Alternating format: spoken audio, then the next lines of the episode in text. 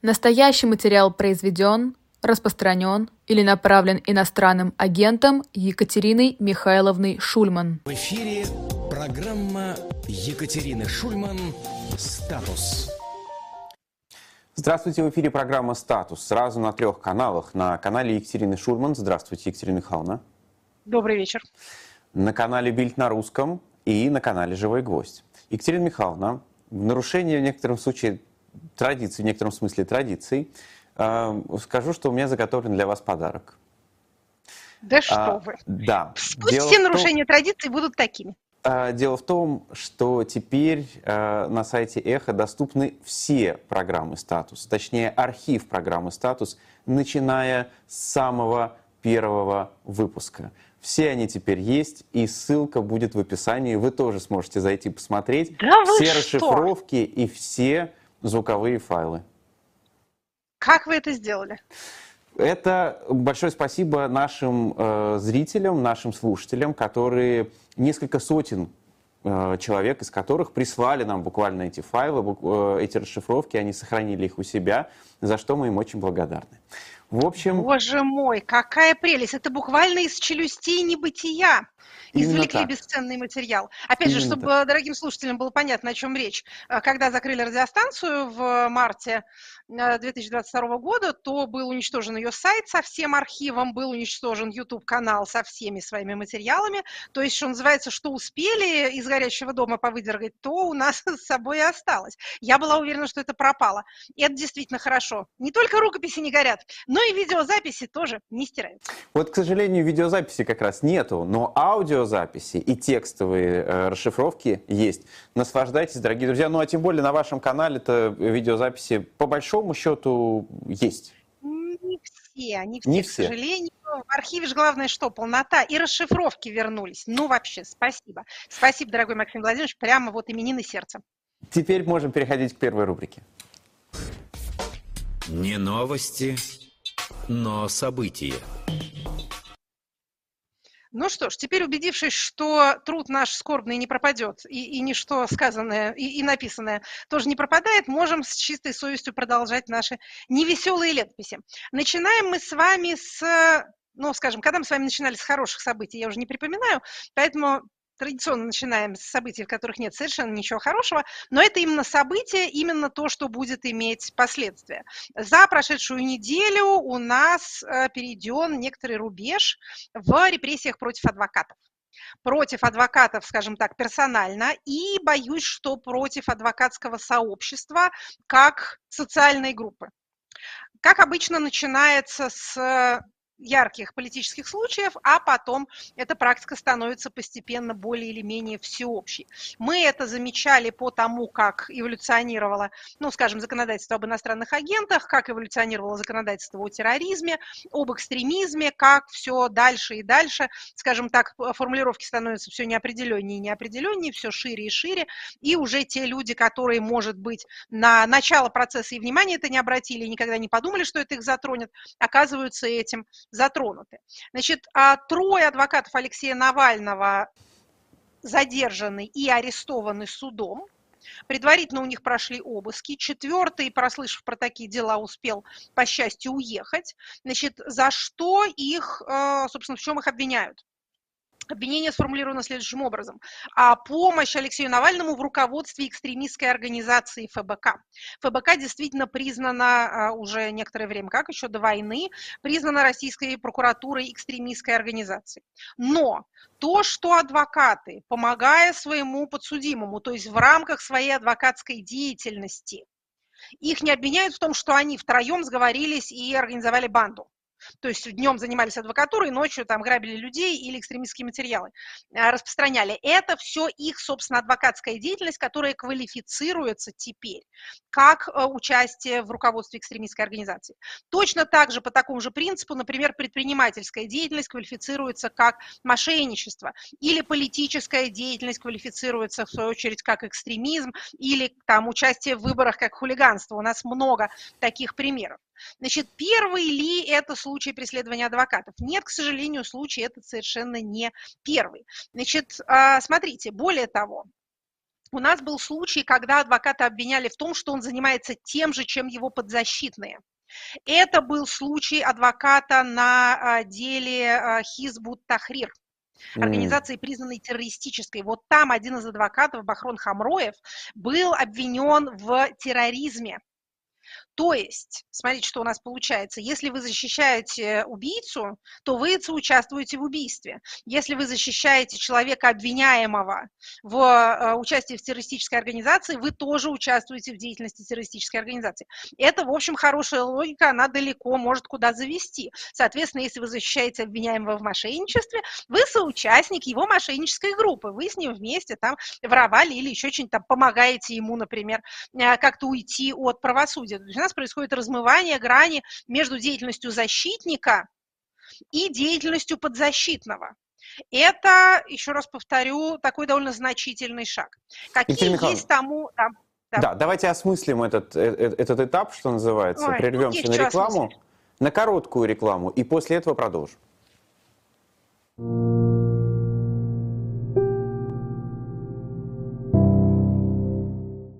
Католической Европе право на исповедь было важнее, чем право на жизнь. В не отказывали даже самым закоренелым преступникам. Но как быть, если преступник иностранец и нет священника, который говорил бы на его языке? Но для итальянского кардинала Джузеппе Мецафанти это не было проблемой. Он говорил на 39 языках, включая русский, Легенда гласит, что он выучил новый язык за одну ночь только для того, чтобы утром принять исповедь от чужеземного преступника, приговоренного к смертной казни. Но не все мы так легко учим языки. Между тем мы хотим говорить без стеснения, путешествовать, работать за рубежом и иногда и жить в чужой стране. К счастью, есть Skyeng, крупнейшая онлайн-школа английского языка. За 11 лет работы в Skyeng обучились более 300 тысяч человек – Школа собрала свои лучшие практики и упаковала их в удобные, а самое главное, результативные курсы под ваши запросы. Таков, например, курс «Английский с нуля за...» Нет, все-таки не за одну ночь. За три месяца. Английский с нуля за три месяца – это идеальная программа для тех, кто ограничен во времени и кому нужен стопроцентный результат. Это только нужные правила и актуальная лексика для общения в реальной жизни. Это курс для тех, кто хочет, наконец, не учить английский, а говорить на нем – а если не перейдете на новую ступень, Skyeng гарантированно доучит вас за свой счет. Помимо личных уроков с преподавателем по персональной программе у вас будет безлимитный доступ к разговорным клубам. Они помогут скорее преодолеть барьер. Домашние работы и тренажеры с автопроверкой, чтобы экономить время, не теряя в эффективности, благодаря новым технологиям обучения. Сессии с коучем и чекап прогресса каждый месяц, чтобы корректировать и улучшать ваши результаты. Запишитесь на бесплатную консультацию по ссылке в описании, чтобы составить свой индивидуальный план обучения. А еще у школы много бесплатных продуктов. Например, перейдя по QR-коду на экране, вы найдете подборку из самой актуальной лексики на все случаи жизни, тысячи самых употребляемых слов для путешествий, работы и даже свиданий. И кто знает, может быть, и вам захочет исповедаться какой-нибудь англоязычный бедолага. Ну, я пару слов скажу еще о магазине shopdiletant.media. Там появилась новая книга. А, книга Александра Гольца «Пережить холодную войну». А, мы не слышим его комментариев, кстати говоря, я вот обратил внимание, да, несмотря на то, что он как раз специалист а, по военному делу. А вот книгу можно почитать. Продолжаем. Итак, говоря о преследовании адвокатов, об ограничениях адвокатской деятельности, каковы есть тому исторические прецеденты? Они, к сожалению, существуют, есть, так сказать, из отдаленного прошлого, есть совсем к нам близкие случаи. Но не хочется, как, так сказать, не хочется начинать плясать от печки, скажу я, сидя на фоне печки, не хочется начинать с Гитлера, но надо сказать, что один из первых законов на раннем этапе нацистского режима принятый а знаете, в 1933 году кто еще преследовал адвокатов, это называется? Да, совершенно верно. В 1933 году у нас, э, значит, ограничение возможности для адвокатов представлять интересы своих клиентов и запрет а, для евреев на, э, так сказать, вообще занятие юридической профессией, в том числе адвокатурой. Так что тут, к сожалению, тоже э, без Гитлера не обошлось. А советская власть к адвокатам, скажем так, относилась Ну, сказать, что она прилично кому-то относилась, мы не можем, но а, при том, что адвокатура была, в общем, конечно, государственным учреждением, как и все остальное, а, прямые а, аресты и тюремные заключения адвокатов, ну, вот один случай, Артемий Котельников в 70-м году а, три года отсидел, потом был реабилитирован, тоже он был адвокат, защищавший а диссидентов, попал таким образом за общественную деятельность, то есть ему сказали, что ты тоже диссидент. Значит, в Иране, в Китае, вот как раз в наше время случаются, скажем так, некоторые случаи, когда а, адвокатов обвиняют в том самом, а, в чем обвиняют их подзащитных. Ну и ближе всего к нам, и, конечно, я думаю, что это и есть тот образец, на который ориентируется наша с вами политическая модель, это Республика-сестра Беларусь. Как регулярно мы говорим, полтора-два года опережение в развитии Беларусь по сравнению с Россией. Значит, начиная с 2020 года в достаточно массовом порядке, ну, скажем так, не единичные случаи, случаи, а, аресты адвокатов, защищавших участников протестов 2020 года. Так чистейший что тут у нас чистейший образец. Чистейший образец. Это наш образец прям-таки во всем. Еще вернемся к Беларуси как образцу, потому что не только, не только к, так сказать, преследованию адвокатов а, это для нас является, как это, путеводной звездой, скажем так. Значит, кроме того, что происходит с адвокатами Навального, а я думаю, и, э, видимо, не только я так думаю, что их похватали, потому что они помогали передавать э, всякие материалы на свободу. То есть вот это вот общение Алексея Навального с внешним миром, его влияние на публичную дискуссию э, является неприемлемой в предвыборный период. Вообще еще раз давайте скажем, календарь – это важно – электоральный календарь, это тоже важно. Система уже вошла в это самое свое специфическое предвыборное состояние, когда действия ее становятся все более и более нервозными, скажем так. Всякая лыка ей, бедняжки, в строку, всякого шороха она пугается и кидается на людей по поводу и без повода. Имейте это, пожалуйста, в виду. А мы с вами стараемся предупреждать дорогих слушателей, когда куда можно ехать, когда куда нельзя, когда, так сказать, тише сидеть, когда громче, когда можно попасть под призыв. Опытные вот сейчас будет... называют это календарь посадок, если помните. Календарь посадок, совершенно верно. С фазами Луны он, как известно, э, очень хорошо коррелирует. Поэтому вот имейте в виду, сейчас наступает сезон довольно длительного психоза. Значит, пока эти ребята не проведут свое электоральное мероприятие и не выдохнут, как им покажется, что все они провели чрезвычайно хорошо, они будут эм, очень нервные, скажем так. Итак, за исключением, кроме, помимо, точнее говоря, адвокатов Навального, у нас уже было некоторое количество случаев преследования адвокатов по явно политическим мотивам. Это уголовные дела э, против адвокатов, ну, например, Ильи Новикова, Марка Фегина, это вот совсем недавно, ну, Марк Фегин давно адвокатской практикой не занимается, но адвокатом, скажем так, э, был.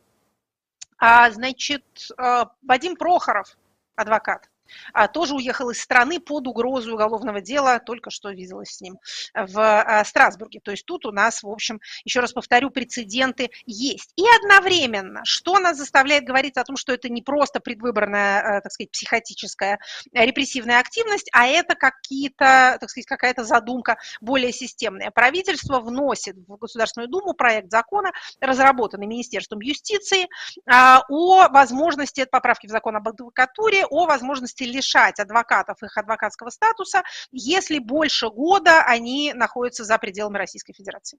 Какая связь между нахождением за пределами Российской Федерации и статусом адвоката, непонятно. Значит, если адвокат находится в деле и не может участвовать, то он пишет, что он не может участвовать. Это регулируется процессуально довольно легко. А адвокат является таким же точно гражданином Российской Федерации, как и все остальные, и имеет право на свободу передвижения. Если он уехал учиться, лечиться, неважно, вообще не ваше дело куда, почему это должно влиять на его профессиональный статус, почему это должно приводить к запрету на профессию. Значит, в пояснительной записке написано, что э, есть случаи, когда адвокаты выехали на продолжительное время, либо уехали на постоянное место жительства в иностранные юрисдикции, в том числе в недружественные РФ-государства, и продолжают свою деятельность, в том числе направленную на подрыв доверия к институту адвокатуры. То есть не нравится, что адвокаты уезжают и, и что-то говорят публично, продолжая называться адвокатами хочется каким-то образом, так сказать, что-то с этим сделать. Ну, я тут, э, так сказать, могу следующий э, подсказать или не подсказывать. Ну, а вот, например, нек- некоторые люди получают ученую степень в Российской Федерации. а потом уезжают, и давай там что-нибудь разговаривать, да еще и по своей научной специальности. Давайте их всех степеней лишим. Хорошо ли это? Как-то получается непатриотично. Ну, Екатерина Значит, Михайловна, э, советский да. опыт можно взять еще на вооружение, заставить э, как там, компенсировать потраченные на образование деньги. Да, тоже, кстати, хорошая идея. Но советская власть степеней все-таки не лишала, а когда академика Сахарова пытались выгнать из академии, то к чести этого сообщества академического они все-таки сопротивлялись. А что, Скажем кстати так. говоря, адвокатские палаты как себя ведут э, в связи со всем этим? А, Федеральная палата адвокатов распространяет сообщение о том, что появился новый вид мошенничества, направленный специфически на адвокатов. Им тоже что-то там звонят и пишут, и деньги просят э, вернуть.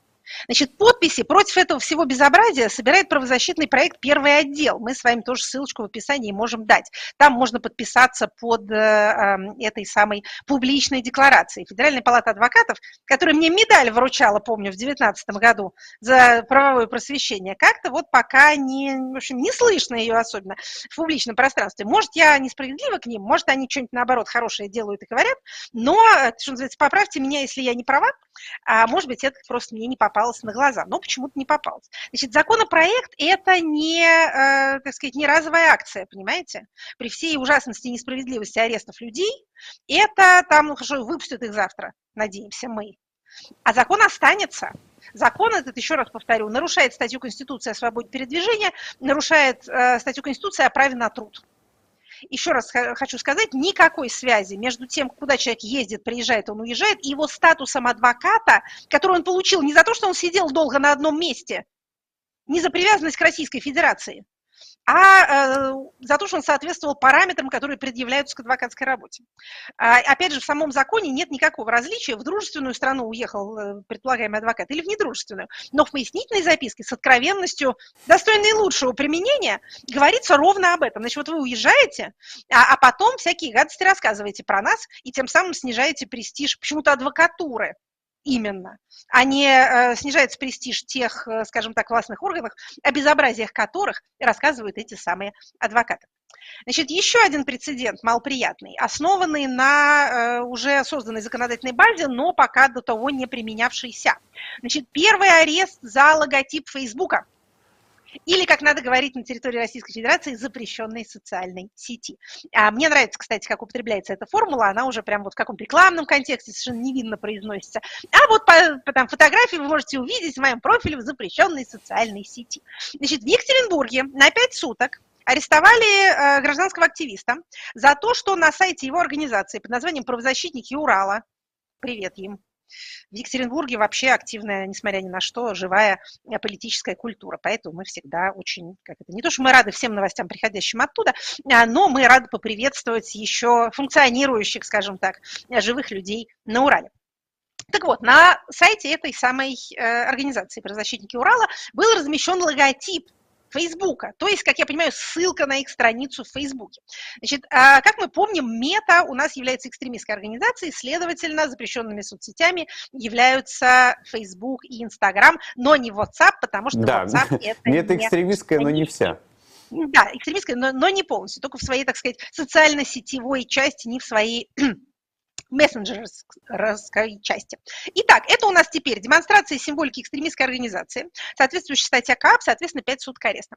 Когда это все принималось, вся эта красота, мы с вами говорили, что ежели висит ружье на стене, то в какой-то момент оно выстрелит. Если кто-то взял в руки лопату, то он даст ее вам по голове, потому что он склонен давать людям по голове лопатой. А поэтому когда-то правоприменение должно было следовать за нормотворчеством. Вот оно последовало. Вас э, предупреждаем об этом. Поэтому, если у вас есть какие-то визитные карточки, например, рекламные материалы, еще чего-нибудь. Может, вы пекли, э, не знаю, пирожки с капустой и распространяли их по популяции.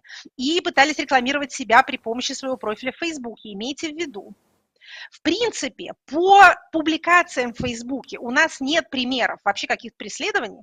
Вот и за экстремизм, и за оправдание терроризма, и за несоблюдение э, законодательства об иноагентах у нас все преследования за ВКонтакте, это самая популярная некультурно выражаясь, подментованная сеть наиболее, она уже даже, наверное, не этого эпитета заслуживает, она уже не пот, она вот это оно и есть. А, одноклассники встречаются и Телеграм. Значит, ни Facebook, ни Instagram, они сами туда не ходят, видимо, потому что это харам. В запрещенную сеть нельзя ходить. Но если во внешнем мире вы употребляете вот эту синенькую буквочку F или вот этот инстаграмовский квадратик с э, улиточкой внутри, имейте в виду, что теперь у нас э, за это сажают пока еще только на 5 суток, но тоже, что называется, лучше, лучше не надо, а чем надо. На этом фоне продолжаем мы свой обзор значит, за пределами Российской Федерации, где соцсети не запрещены, и, скажем так, можно их символику хоть на лоб себе наклеивать, да. А, значит, у, нас, у нас происходят тоже некоторые процессы, которые связаны с, скажем так, политическим представительством и в первую очередь даже не политическим представительством, а защитой прав тех граждан Российской Федерации, которые не по своей воле в Российской Федерации оказались. Значит, у нас там есть два направления, которые легко перепутать между собой, но это разные структуры. Значит, есть Страсбург, в нем ПАСЕ, Парламентская ассамблея Совета Европы. Есть Брюссель, в нем Европарламент. Это парламент Европейского Союза. Значит, важно понимать, что Совет Европы и Евросоюз – это две разные структуры. В Совете Европы, кстати говоря, больше стран-членов, чем в ЕС, но ЕС – это гораздо более, скажем так, солидарная организация с общим законодательством, с общим а, руководством, с общими направлениями политики. Совет Европы – это более такая, скажем так, рыхлая объединения. Значит, что происходит в а, Европарламенте? Про это довольно много на прошедшей неделе говорили, давайте попробуем разъяснить. Значит, Европарламент опубликовал а, рекомендацию о политике Европейского Союза по отношению к, скажем так, демократической России. Этот доклад сделан докладчиком по российским делам. Докладчик этот это Андреус Кубилис. А, это проект, он висит на сайте Европарламента для обсуждения. Предполагается, что э, до конца года, скажем так, он может быть принят уже в своем окончательном виде. Значит, там много всего написано, я вам чрезвычайно советую прочитать, если вы читаете на каком-то из языков э, Европарламента. Но, я те... вам могу сказать, что на да. сайте Эхо мы повесили перевод. Вот, слушайте, смотрите, Есть, как замечательно. Да, перевод на русский язык. Вот такими путями распространяется просвещение. Таким образом, даже если вы не владеете никакими языками, кроме русского, то замечательным образом вы можете прочесть этот перевод. Значит, наибольшее внимание привлек тот пункт, в котором говорится, что докладчик рекомендует Европарламенту, в свою очередь рекомендовать странам-членам, а, ввести а, паспорт для тех людей, которые уехали из России по э, политическим причинам, то есть уехали из-за войны и которые лишены доступа к нормальным государственным услугам, и у них нет или не может быть, или они не хотят получать другие документы. Чем вызвана эта необходимость, в общем, достаточно понятно. Про пример Беларуси мы с вами говорили. Беларусь перестала возобновлять или выдавать загранпаспорта за пределами страны. А, были приняты законодательные изменения для того, чтобы, если у вас закончился загранпаспорт, вам надо получить новый, вы должны ехать в Беларусь, и мы уже знаем примеры, примеры, как приехавших людей там задерживают и арестовывают. Значит, отличное, отлично, отличное да. место программы, где можно поставить многоточие и уйти на еще одну короткую рекламу, после которой мы вернемся. Хорошо.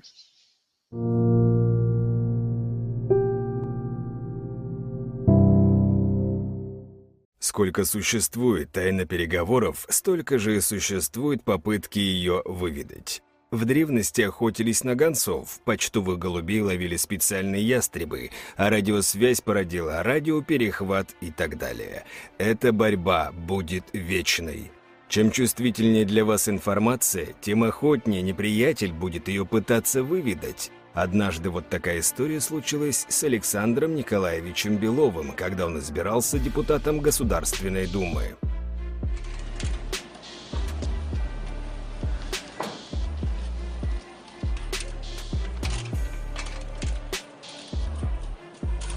А я вот думаю, ну нахрен эти выборы, мужики.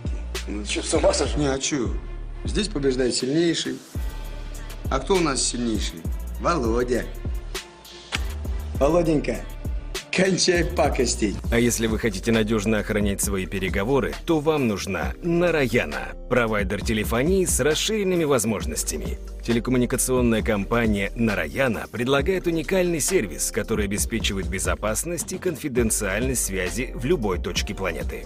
Регистрация в сервисе и приобретение сим-карт оператора не требует предоставления ваших персональных данных. В любой момент вы можете полностью удалить историю вызовов или уничтожить свой аккаунт. В случае блокировки внешнего интернета в России доступ к нему будет сохранен, если, конечно, российские операторы не отключат роуминг. Вы можете оплатить связь криптовалютой и привязать неограниченное количество номеров к одной сим-карте, в том числе eSIM, а физические сим-карты возможно доставить по любому адресу в любую точку мира. Сервис работает во всех странах мира и постоянно расширяется по функциональности. И самое главное, в вашем личном кабинете есть возможность следить за своим номером, и если некто предпринимает попытки вас прослушать, то вас об этом предупредит канарейка сигнализация. Так что если вы ищете надежный надежную и безопасную связь, то Нараяна – оптимальный выбор для вас. Контактную информацию вы можете найти в описании. Будьте в безопасности с Нараяна. 95% защиты от подслушки есть. За такие бабки можно было и 100%. Тебе Господь Бог сто не даст. Баловство все. Ну ладно.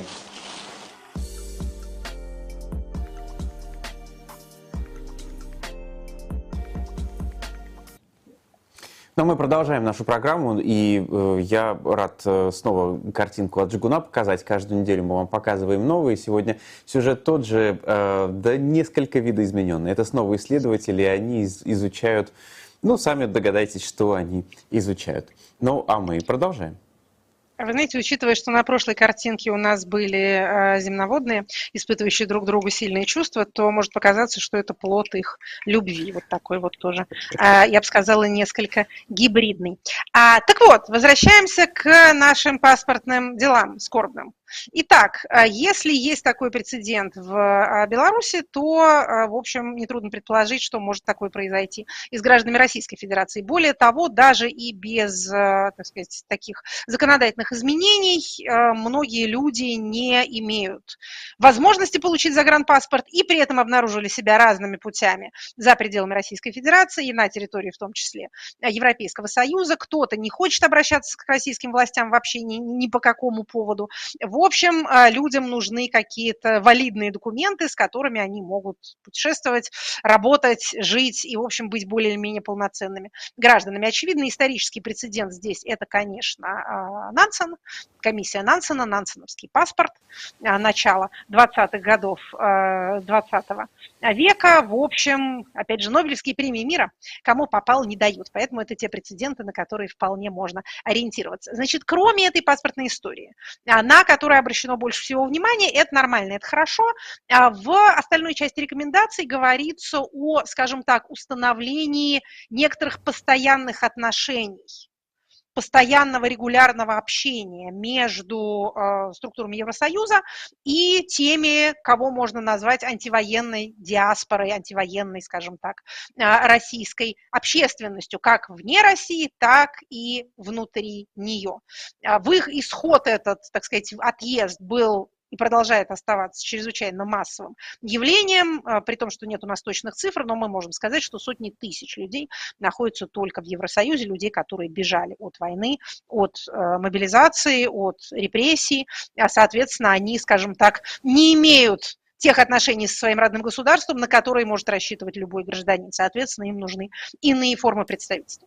Значит, в ПАСЕ которое в Страсбурге а, было на вот э, прошедшей неделе, как раз ровно в прошлый вторник, совместное заседание трех комитетов политического по миграции и по законодательству, а, и по итогам было продекларировано создание некой постоянной платформы, тоже, собственно, с той же целью, с целью постоянного а, общения россиян вне России и теперь уже структур Совета Европы. Ну, среди тех вопросов, которые могут в рамках такого постоянного общения обсуждаться, это, конечно, санкции, где они нужны, где они не в такой степени нужны.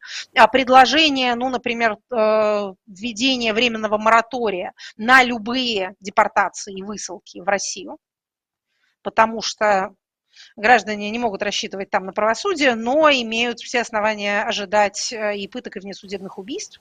Поэтому э, те формы, скажем так, сотрудничества а, правового, которые были возможны до войны, сейчас на этом этапе нашей режимной трансформации, нашей режимной эволюции уже невозможны. Поэтому, в общем, хочется, конечно, предложить а, странам а, Совета Европы и странам Европейского Союза, даже если они считают кого-то очень плохим человеком, так сказать, убийцей, террористом, сажать его лучше у себя а не отправлять его ни под каким предлогом в Российскую Федерацию. То есть это э, такие довольно длительные, долгие процессы, это все крайне неторопливые коллективные структуры. Парламентаризм вообще э, не суетливый, скажем так, особенно в демократических странах. Поэтому тут все скоро сказка сказывается, но не скоро дело делается. Однако некоторым упорством, настойчивостью, э, знанием, так сказать, нужных способов общения с парламентской бюрократией можно надеяться, аккуратно скажу, достигнуть какого-то результата, который, может быть, сделает жизнь наших сограждан немножко-немножко э, легче. Значит, далее вернемся в пределы счастливой Российской Федерации, где, как мы видим, и с представительством интересов, и с защитой прав все как-то сложнее и сложнее. Значит, мы с вами продолжаем следить за э, бюджетным процессом. Мы с вами продолжаем следить за бюджетным процессом и задаемся а, увлекательным вопросом, откуда, собственно, собирается а, Российская Федерация брать деньги на тот достаточно резкий рост расходов, который запланирован в 2024 году. Мы с вами в прошлые разы говорили о том, что штрафов планируется взять а, подольше, вероятно, планируется повышение тарифов, хотя повышение тарифов, например, на услуги ЖКХ в предвыборный год производит не очень хорошее впечатление, как и повышение акцизов. Значит, на прошедшей неделе мы наблюдали еще одну попытку в этом направлении, ну не попытку, а прям уже меру. Это подписание указа президента о а, обязательной продаже валютной выручки.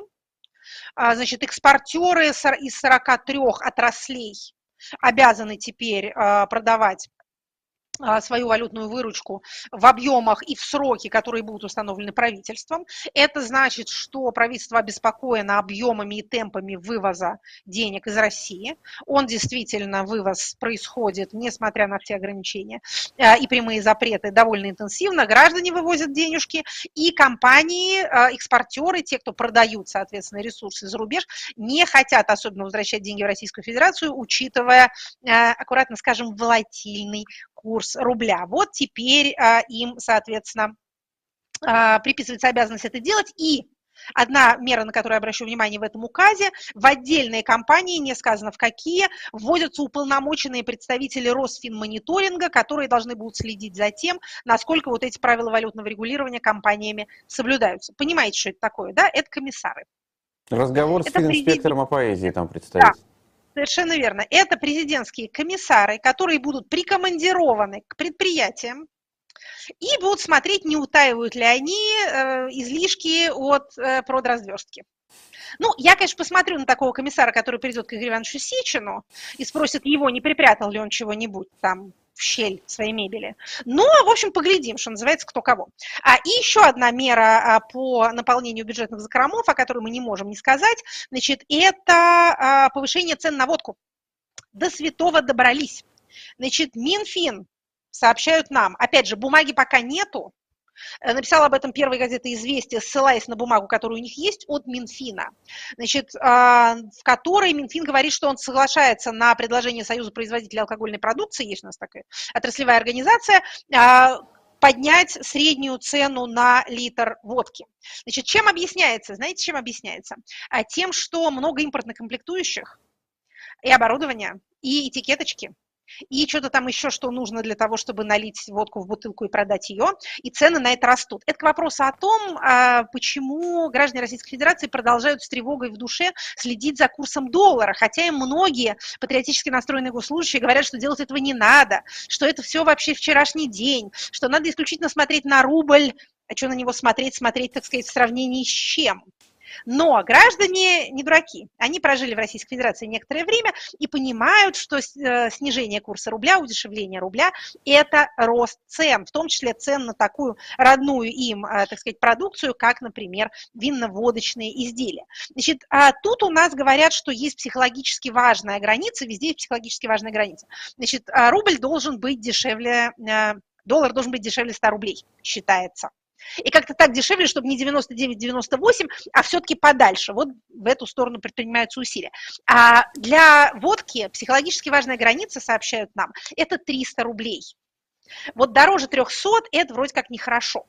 Значит, еще одна мера, которую задумало правительство, и об этом уже нам не какая-то газета «Известия» сообщает, вообще никакая не газета, а сам министр Силуанов, он говорит о том, что давайте мы приватизируем Росспиртпром который сейчас контролируется а, государством. Значит, Росспиртпром не является монополистом, на рынке алкоголя, но он ведущий производитель, его доля рынка больше 45%, то есть меньше половины, но, скажем так, близко к тому. Поэтому это большой, серьезный актив.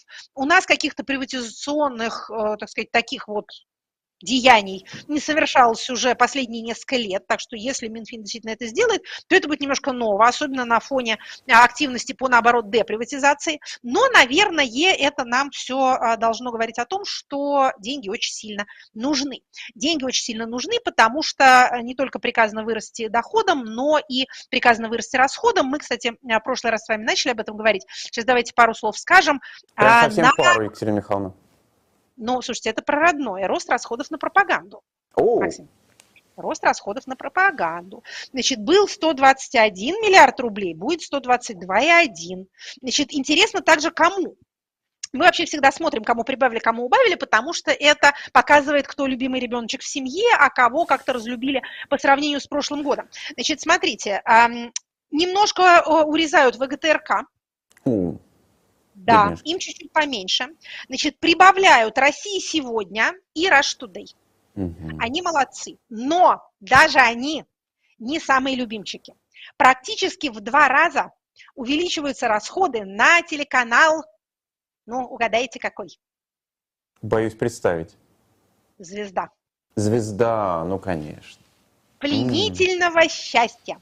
Вот буквально пленительного счастья.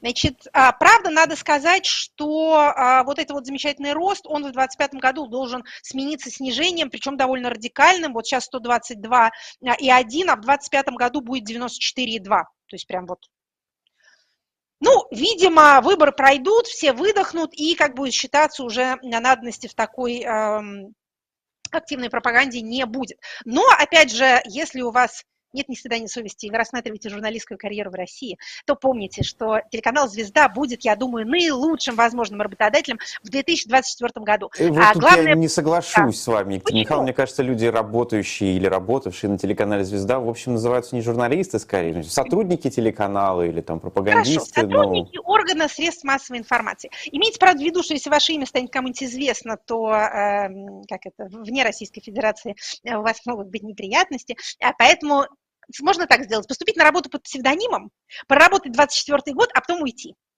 Вот так вот хитро. А, ну, в общем, не будем давать вредные советы аудитории, она у нас и сама уже более-менее а, соображает. Значит, мы с событиями еще успеваем немножко что-нибудь сказать? Мы уже Переходим ничего не к понятию. А, а уголовники в школе?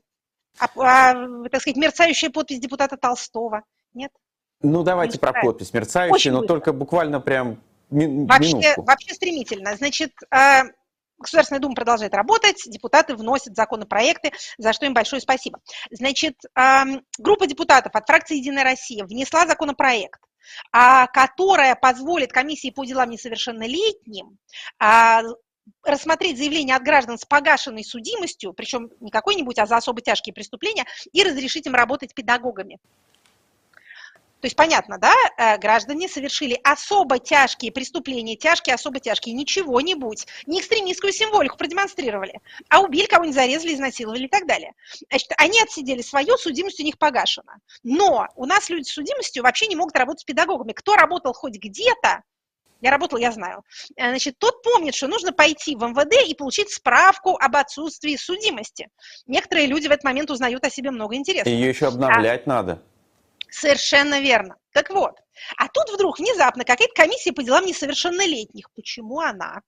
Ну, потому что, видимо, в школах несовершеннолетние сидят. Ну, вообще немножко странная логика. А не МВД, не кто-нибудь. Может, если вы к нему обратились, сказали, знаете, я убил 15 человек, но теперь я очень хочу быть поближе к детишкам. А поэтому давайте вы мне разрешите это делать. И можно будет, значит, э, можно будет э, так сделать. Правда, а преступление против э, сексуальной неприкосновенности, половой свободы не входит. Да, прошу прощения, убийство тоже не входит. Это я зря, так что убить 15 человек но это пока, нельзя. Это пока не входит. Да. Значит, внесли они это дело. Понятно, о чем все подумали. Все подумали, подумали, что вы хотите своих вагнеровцев, ненасытных, отправить преподавать патриотизм в школах, чтобы ненасытное чучело бедную крошку замучило. И депутат Петр Олегович Толстой, вице-спикер Государственной Думы, один из самых чутких представителей богатой фамилии Толстых, вот этой вот ее ветви, которая, которая от Алексея, не которая от нашего Льва Николаевича. Своеобразные они ребята. Так вот, значит, он взял и снял свою подпись на следующий день после внесения. Видимо, подозреваем мы, кто-то что-то ему сказал, а может быть, сам о чем-нибудь таком он подумал. Ну а теперь точно переходим к следующей рубрике. По понятиям. Понятие, насколько я понимаю, перекликается с событиями мы всегда стараемся, чтобы у нас понятия с событиями перекликались для того, чтобы, так сказать, актуальность и новизна э, у нас э, соблюдались. Мы решили сегодня поговорить о таком социально-правовом явлении, социально-правовом институте, как адвокатура, и о понятии адвокатской тайны. Откуда вообще взялось оно? Как появилась идея о том, что человек, которого, так сказать, в чем-то обвиняют, имеет право на защиту и не просто может защищать самого себя, но и, э, так сказать, иметь какую-то профессиональную помощь в этой своей защите. Значит, э, начинаем, как всегда, с этимологии. Термин происходит из латыни. Адвокатус – это значит призванный, тот, кого позвали. Опять же, не впадая в народную этимологию, мы можем, наверное, сказать, что адвокат – это тот, кого зовут на помощь, тот, кого просят помочь. Вот в этом, кстати, а, в этой этимологии а, мы можем видеть такую довольно важную черту адвокатуры как социального явления, а именно добровольность отношений между адвокатом и клиентом. Адвокат – это тот, кого вы себе выбрали, кого вы себе позвали не э, кто-то, кого вам, так сказать, навязали, кто вам полагается по росписи. А, то есть тут вот есть это, так сказать, это, этот элемент специфических отношений, отношений доверия между подзащитным и защитником. Значит, а, Адвокатура в своем современном виде, сразу скажем, это, конечно же, а, явление, так скажем, общества модерна, то есть относительно недавнее, но а, в Древнем Риме и в, во времена республики, и во времена империи а, коллегия защитников объединявших в себе функции, как мы бы сейчас сказали, адвоката, и как мы бы сейчас сказали, в общем, юриста в целом, уже возникла. Значит, а, мы видим вот в этой вот коллегии защитников некоторые признаки адвокатуры, которые сохранились с нами и до наших дней. Это коллегиальность, то есть адвокатура – это, скажем так, социальная группа. Адвокатура – это профессиональное сообщество. И это профессиональное сообщество еще и в том смысле, что оно само выдает своим членам, ну, скажем так, вот это вот право на принадлежность и может лишить их этого права тоже. А также в Древнем Риме в этой коллегии мы видим экзамены, правовые экзамены на а, вот, членство в этом сообществе. То есть это всегда и до сих пор для того, чтобы быть э, адвокатом, не нужно не просто получить определенное образование, но и выдержать экзамен перед своими будущими собратьями по профессии. Значит, дальнейшая история адвокатуры, понятно, что мы с вами в отведенное нами время только в самых общих чертах можем об этом поговорить, а дальнейшая история, дальнейшая эволюция института адвокатуры а, шла по, скажем так, следующим, для нее характерные следующие явления.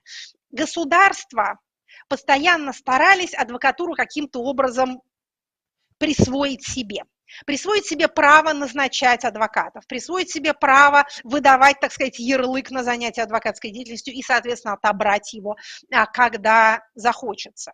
А вообще а, были попытки адвокатов сделать государственными служащими. Вот немецкая система, скажем так, классической Пруссии, а, монархической, она состояла в том, что и судьи, и адвокаты, и прокуроры – это все вот такое, так сказать, судейское сообщество, это все такое, такая группа людей, которые получают свой статус от государства. Но одновременно вот с этой попыткой государствления были постоянные, скажем так, стремления адвокатского сообщества, наоборот, быть независимым и свои дела определять самостоятельно. Можно даже сказать, если вообще, так сказать, заглядывать а, далеко в историю, что адвокатура в ее нынешнем виде – это максимально сохранившийся цех.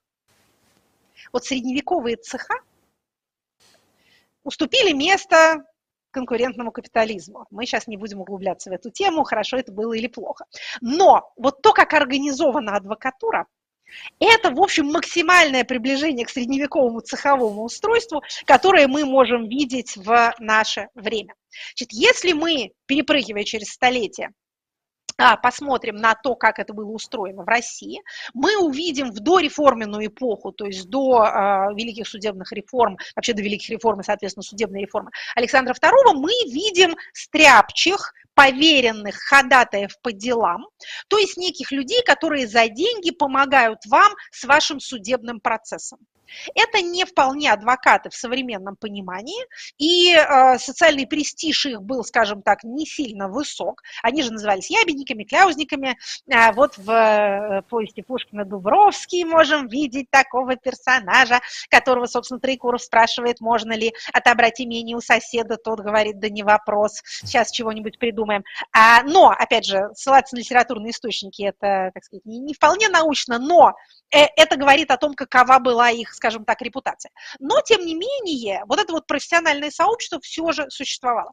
Перелом здесь наступил, как мы уже сказали, при Александре II. И давайте еще раз вспомним и поразимся, как быстро в России возникла совершенно блистательная адвокатура на лучшем мировом уровне как возникли присяжные поверенные, как возникли судебные ораторы, как возникли адвокаты, которые в том числе защищали политических преступников и настоящих террористов. И кажется, я понимаю, что сейчас мы уже подходим к отцу.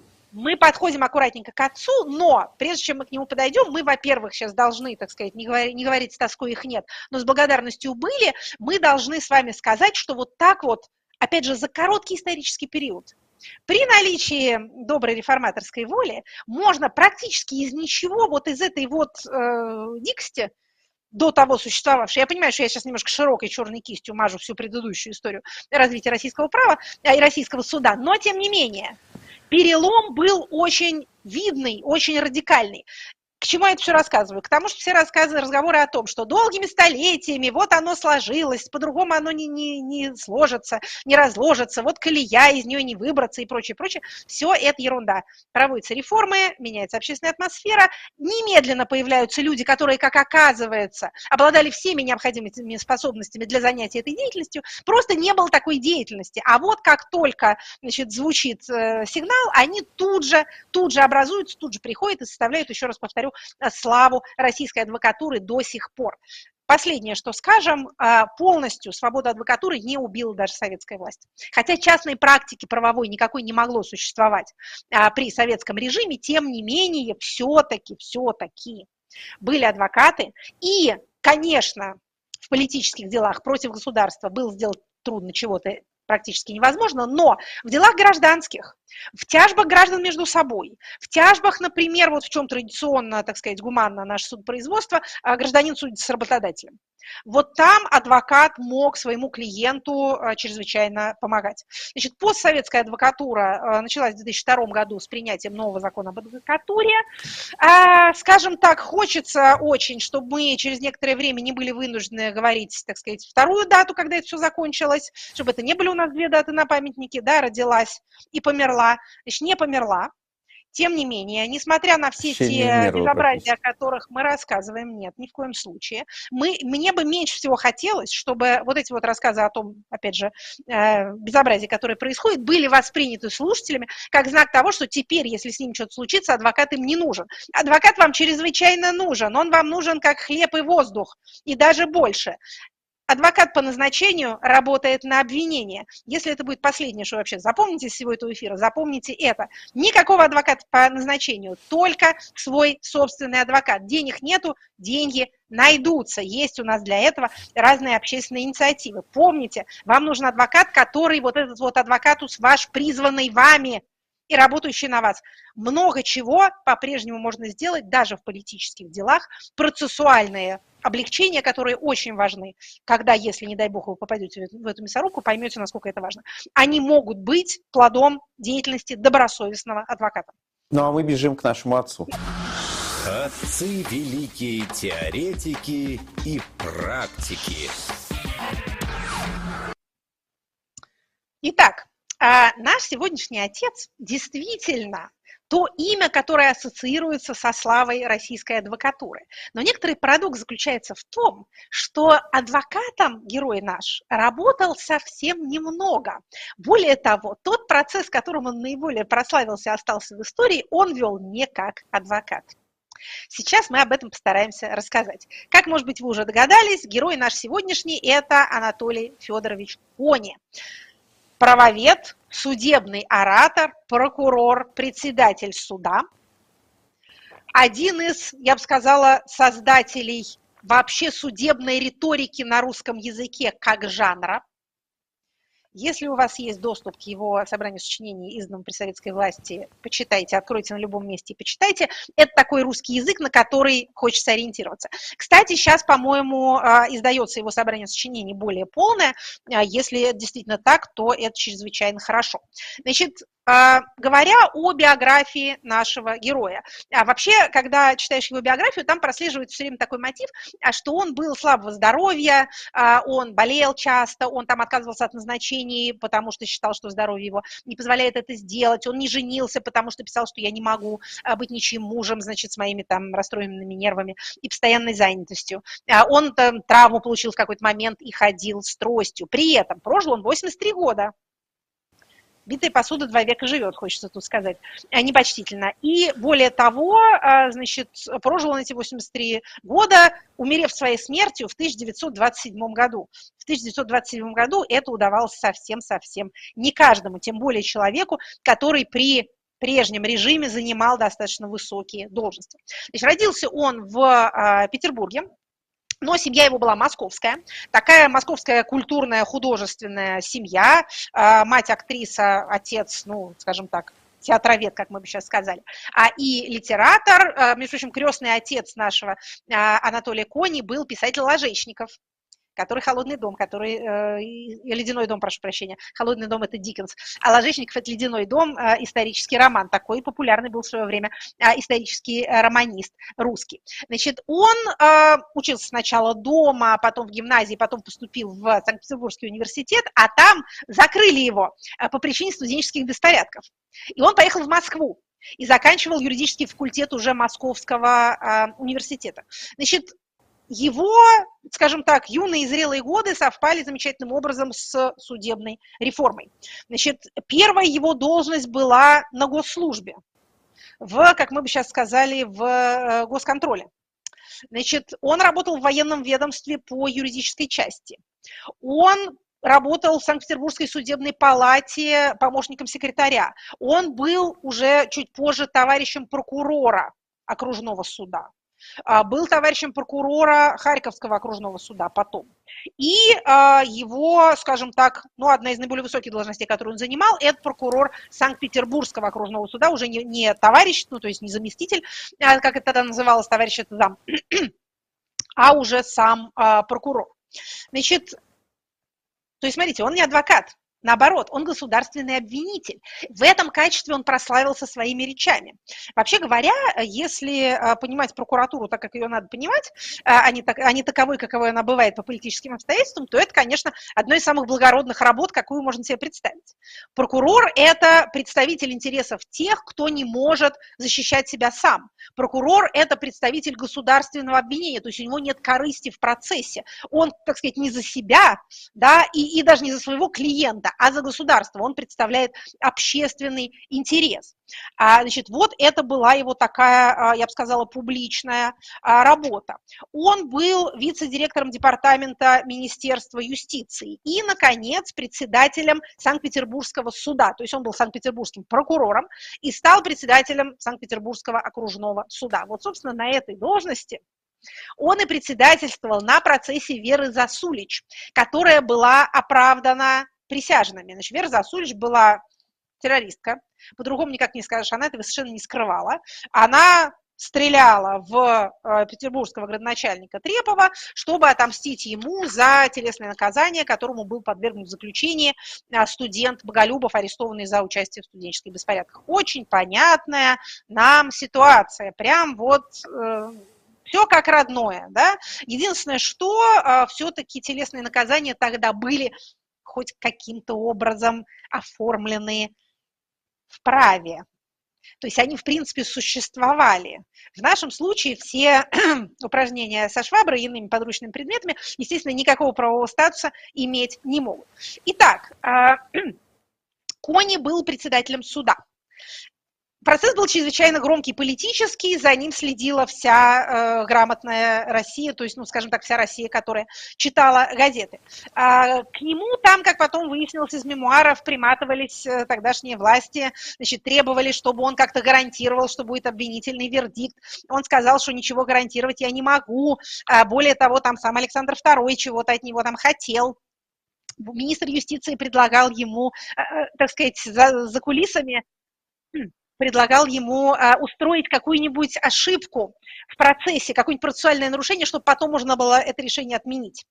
У нас, кстати, это делается сплошь и рядом. А не в смысле процессуальные нарушения, они тоже делаются, а в смысле отмена а, вердикта присяжных на потом, так сказать, следующей угу. судебной стадии. Почему он сказал, что ничего этого не будет? Присяжные вынесли оправдательный приговор, он ушел в отставку. Значит, в, уже в седьмом году, в 1907 году, он был назначен членом Государственного совета сенатором. То есть он, в общем, скажем так, к э, концу царской власти, подошел вот на, этом, на этой замечательной должности, на должности э, сенатора. Значит, он в Госсовете во время Первой мировой войны возглавлял ряд э, комитетов помощи жертвам войны, э, помощи беженцам и так далее. Значит, удивительным образом советская власть его не тронула.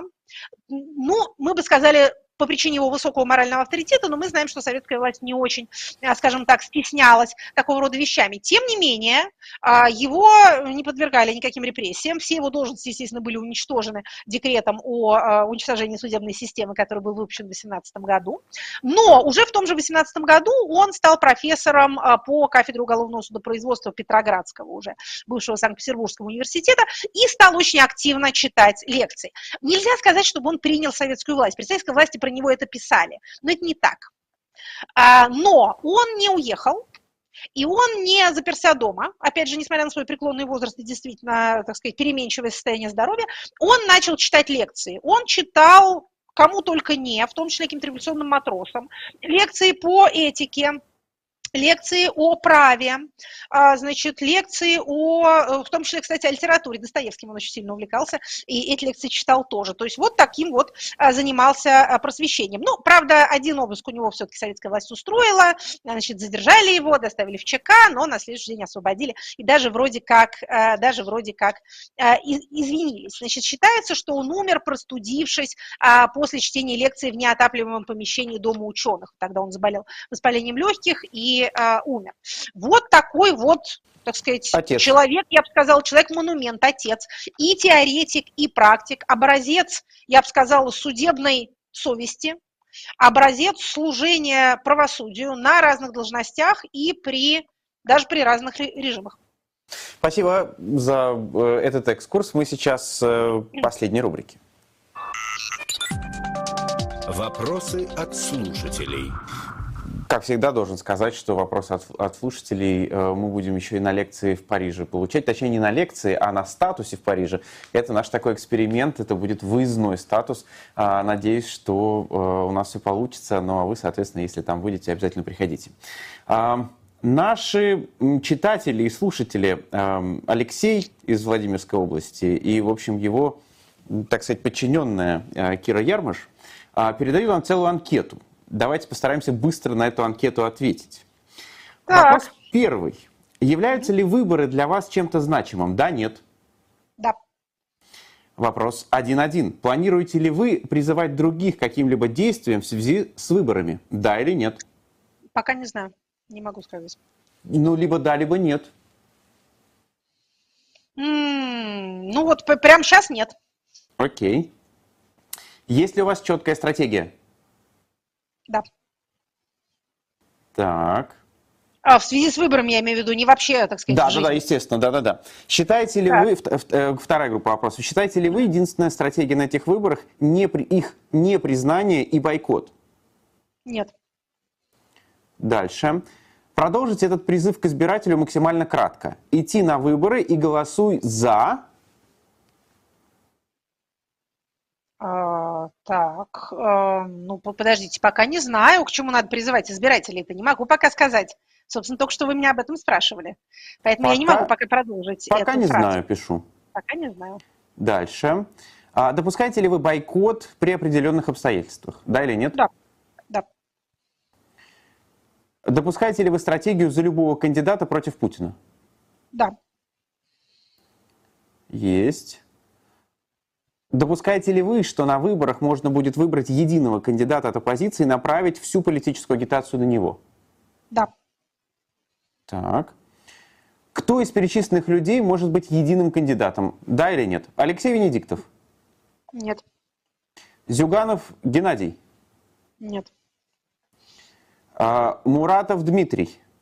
Да. Алексей Нечаев? Не знаю. Под вопросом. Ну да, нет. Скорее нет. А Ройзман Евгений? Да. Слуцкий Леонид? Нет. Собчак Ксения? Нет. Явлинский Григорий? Возможно. То есть скорее да. Скорее да. Окей. Что вы делали на выборах 2018 года? Голосовал, не голосовал, не хочу отвечать. Слушайте, это ужасно, но я не помню. Ну, ставлю, не хочу Спишем, отвечать. спишем, на, спишем на последствия ковида. Нет, я правда не помню. Хорошо. Это было, это было так давно. Достаточно ли давно. только активности в интернете для проведения кампании на выборах 2024 года? Нет. Ну что делать? Допустимо ли в рамках кампании оплачивать политическую рекламу блогеров-инфлюенсеров? Да. Дальше. Готовы ли вы полноценно использовать свой YouTube-канал для агитации на выборах? Да, нет? Пока нет. Хорошо. А там посмотрим. Отлично. Ну, есть. я, я не знаю, я не знаю, что это все, да, или еще есть вопросы? Все, все, вся анкета, но у нас Всё, есть да? вопрос от слушателей еще. Окей. Я не знаю, насколько, так сказать, полезно а, вот это знание моих ответов теперь. Ну нет, наверное, все-таки полезно. Интересно, да, интересно. Как это? На- на- надеюсь, что у слушателя Алексея будет возможность и дальше делиться с нами своими соображениями. Ну, я так понимаю, скорее читатели Алексея, но там много Ну да, слушателей, верно, которые, да. да. если что, передадут. Ам, вас спрашивает Бош, Дархан Бош. В свете последних событий должны ли изучающие политологию знать все религиозные причины проблем конфликта на Ближнем Востоке? Принцип «религия вне государства» насколько универсален? Ну, в светских государствах религии, или точнее говоря, церкви отделены от государства. Я думаю, что слушатель имел в виду спросить, э, насколько валиден принцип религии вне политики. А Он никогда не был валиден, никогда не будет. Религия – это политическое явление для политолога. А, Значит, люди, которые изучают политологию, сначала изучают общую политологию, и там им должны рассказывать о э, роли религии в жизни общества и в политическом процессе. Дальше, если они выбирают, например, конфликтологию или регионалистику, то они более подробно изучают те религии, которые распространены в их регионе, которые они выбрали, и, соответственно, религии э, как факторы э, этнических, опять же, там, религиозных, политических, военных конфликтов. Э, Да, конечно, всегда это была для нас значимая, важная тема. А Причем это не, это не ново, мягко говоря. А Сколько вот были религии, столько они были политическим фактором. Последний вопрос вслед за солнцем спрашивает вас. Екатерина Михайловна, а какие последствия может повлечь за собой признание выборов 2024 года нелегитимными со стороны мирового сообщества? А, Можно посмотреть, какие бывают последствия на примере а, Беларуси. Мировое сообщество, ну, скажем так, то, что называется цивилизованным миром, не признали а, выборы 2020 года. Это значит, что не может быть публичных официальных контактов с инкумбентом, а, со стороны тех государств, которые не признали его занимающим ту должность, на которую он претендует. Это значит, что контакты могут сохраняться по линии ведомств и каких-нибудь отдельных должностных лиц или в рамках там какой-нибудь э, челночной и гражданской дипломатии и прочее, прочее. Это обычно э, всегда происходит, как бы не были плохи отношения, спецслужбы как-то ухитряются друг с другом разговаривать. И, кстати говоря, э, военные руководители тоже как-то друг с другом разговаривают. Но никаких там, опять же, звонков, визитов и вообще публичного взаимодействия быть не может. Это не, обычно не заставляет, так сказать, непризнанного автократа схватиться за сердце и поменять свою политику, но это меняет его статус, это ограничивает его возможности. Ну вот как с этим ордером а, Международного уголовного суда, да, ну вот вроде как можно куда-то ездить, можно там в Киргизию поехать, можно в Китай поехать, но уже, скажем, в Южную Африку ну, как-то вот на саммит БРИКС уже не получается ездить. То есть не, не все сразу двери вам закрываются, да, а не все ваши возможности вас покидают, но они становятся все меньше и меньше. Как понимаете, шагреневая а, кожа сжимается, сжимается и еще чуть-чуть сожмется. Дорогие друзья, это была программа «Статус», программа, которая выходит на трех каналах, а значит, можно поставить ей три лайка. Это, в общем, будет полезно. Ну и я призываю вас заглядывать в описание трансляции. Э, там много полезной и интересной информации. Всем пока. Спасибо. Это была программа Екатерины Шульман «Статус».